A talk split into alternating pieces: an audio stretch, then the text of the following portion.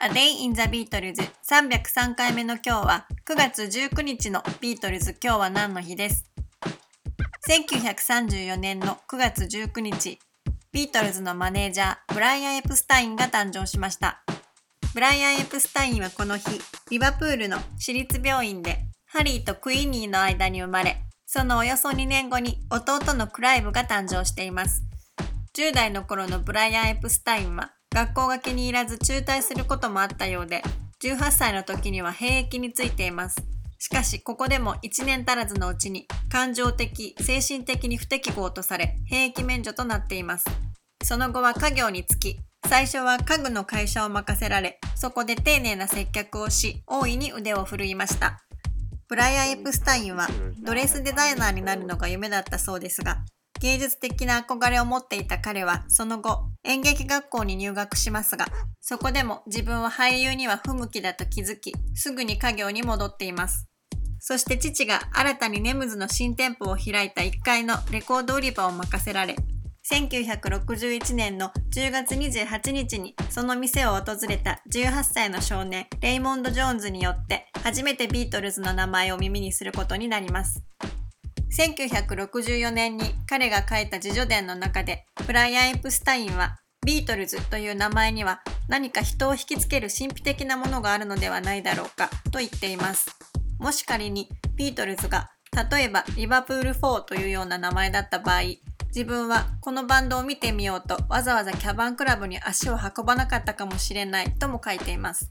当時ビートルズが演奏していたキャバンクラブはブライアン・エプスタインにとっては全く未知の世界でしたがブライアンはどうしても彼らを見てみたいという衝動に駆られキャバンクラブを訪れています。そしてその日ブライアン・エプスタインはビートルズの第1部の演奏を聴いて魅了されその後の第2部のステージも見ていていわば会ったその日にお互いの利益のためにもっとゆっくり会っていろいろと話をしてみませんか？とビートルズに語りかけています。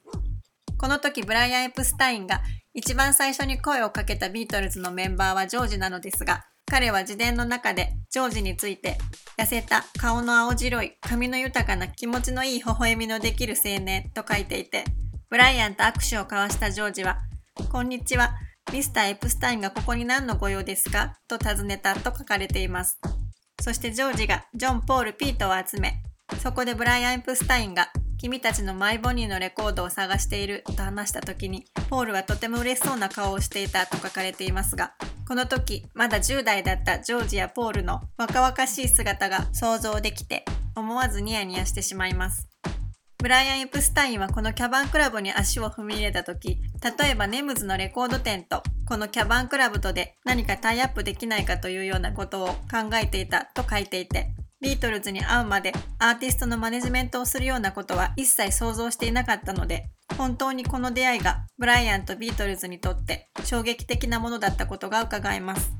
ブライアンもこのビートルズというエキセントリックなグループに対してなぜ自分がさらに何度もビートルズの4人に会いたいという気持ちになったのか自分にも死ぬまでわからないと思いますと書いています。